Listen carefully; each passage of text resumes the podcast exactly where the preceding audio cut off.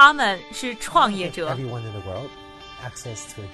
是梦想家。As an entrepreneur hustle 是行业先锋的代言人。他们因为勤奋通过智慧和激情从平凡里走出不一样的人生。我是一加这里是创业美国带你了解美国前沿创业者成功背后的故事。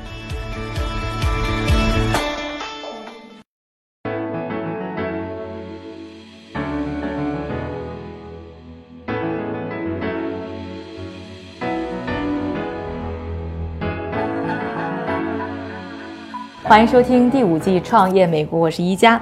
今天节目呢，我们要介绍的这个人物和他的创业公司真的是来头不小。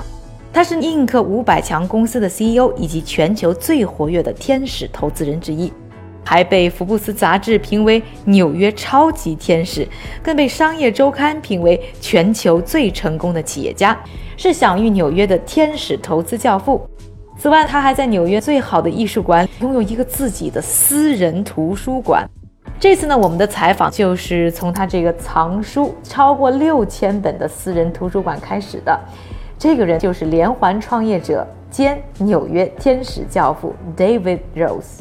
I grew up in a bookish household. There, there were. 我从小在书香门第的家庭长大，我们家大约有一万本书，所以我长大的过程当中，阅读以及对书的喜爱就一直伴随着我。在我很小的时候就养成了阅读习惯，所以我们小时候过生日或者是毕业典礼这样的重要活动，凡是任何值得庆祝的成就，父母不会送给我们豪车或者是珠宝首饰和玩具，而是会送书给我们。小时候我们全家一起出去吃饭，晚饭后我们经常会去一家开到很晚的书店一起看书，对我而言都是很有趣的经历。现在我带着我的家庭延续了这种传统。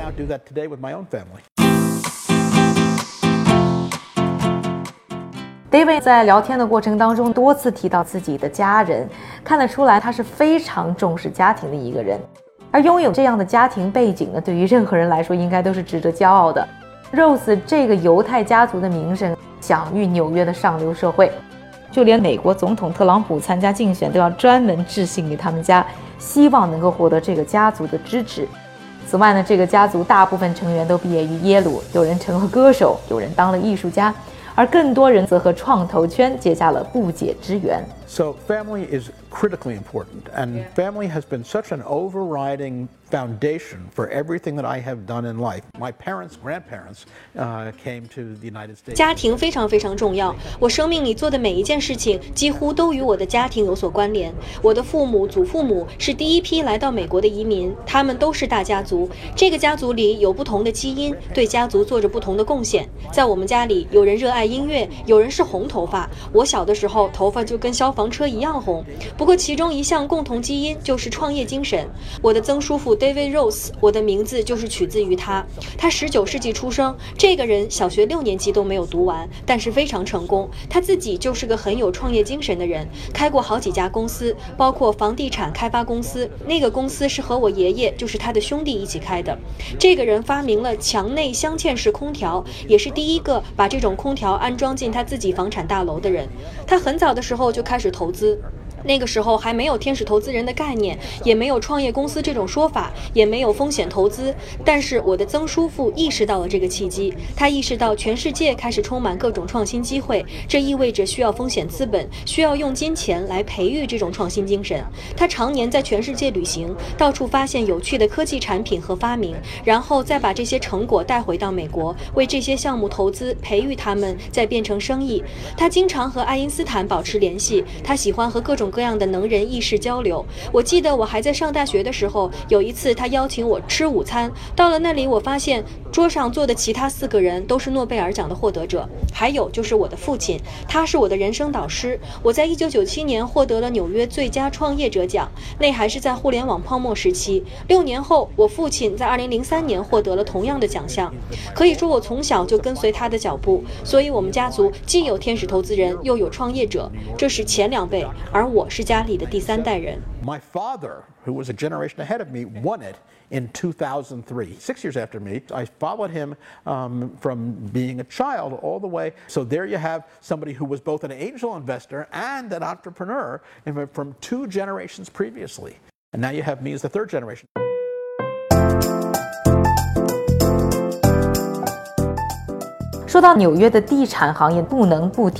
David Rose 可以说是纽约最古老和最成功的房地产家族之一。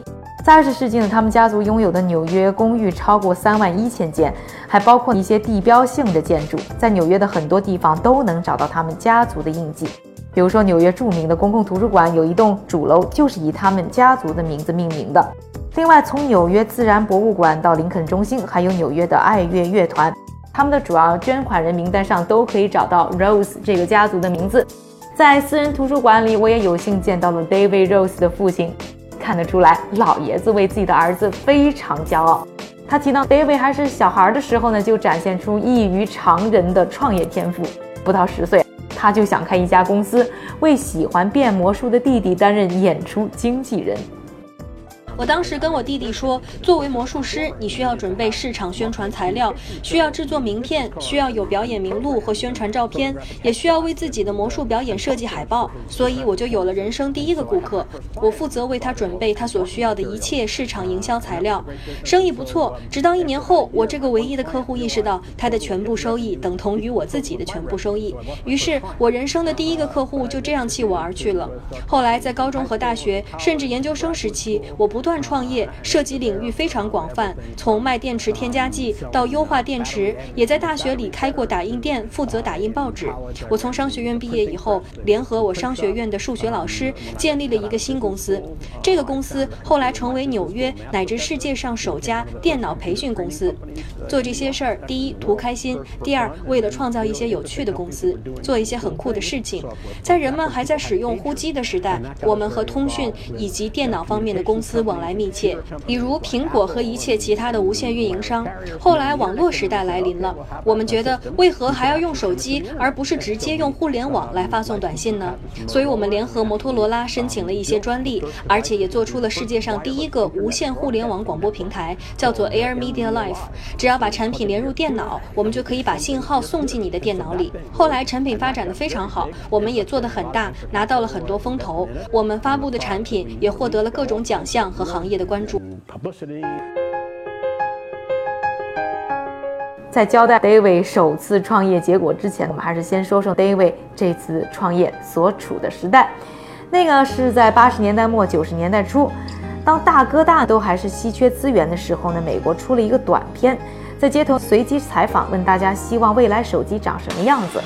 有人呢希望手机可以走哪儿带哪儿，有人希望手机能够自动诠释短信和留言。也有人希望呢，手机只要一个键就好。看似不切实际的幻想呢，在不到三十年的时间里，全部已经实现了。而在这个时候，David 就希望可以利用互联网来传播讯息，可见呢，这个想法在当时是有多么的超前。Unfortunately, we then had 120 people. We had received tens of millions of dollars. And 我们拥有一百二十人的团队，获得了百万美元的风险投资。我们的产品甚至还被美国软件行业视作是继 IE 浏览器之后的第二项伟大发明，荣获了当年的科迪奖。不幸的是，没有人买我们的产品。这个问题很让人发愁，因为我们的产品实在太过超前了。尽管我们在纽约、在加州已经设立了分公司，最后还是很不幸。我们当时想，或许可以改为。为为整个移动手机互联网平台提供终端，所以我就回去找投资人了，跟他们讲了一下我的这个想法。他们说好吧，上次因为你我们赔了不少钱，这次这个点子也许能成。于是我们开始为自己的科技产品申请专利，而我们的专利产品估值达到一点二亿美元。这些都是在公司建立几个月的时候就完成的，一切发展都很顺利。如果什么东西让我们失败，那只能是整个互联网加上移动产业共同垮掉，不然没有什么能够阻。阻挡我们成功。不幸的是，行业真的垮了，而且很严重，所以我们第二次遭遇挫败。我本想要坚持走下去，无论需要付出什么代价，我都想要挽救这个公司。但是很明显，当时整个行业已经彻底垮了。我父亲当时对我的建议就是：有的时候该放手就得放手。There are times when you have to let something go.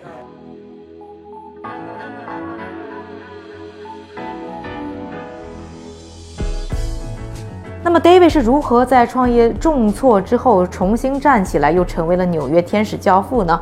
作为教父，他又如何帮助创业企业获得了巨大收获呢？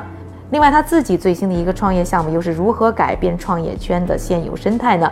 欢迎继续关注我们下一期的节目。另外呢，还要通知一下，就是在喜马拉雅，我有一档新的节目《十大顶尖富豪每日阅读》，喜欢创业美国、对财富和创新感兴趣的朋友一定不要错过。另外呢，八月是我们的创美会员月，欢迎各位朋友到创业美国上点击会员去了解本月八重惊喜。感谢各位的收听，我是一加，下期节目我们再见。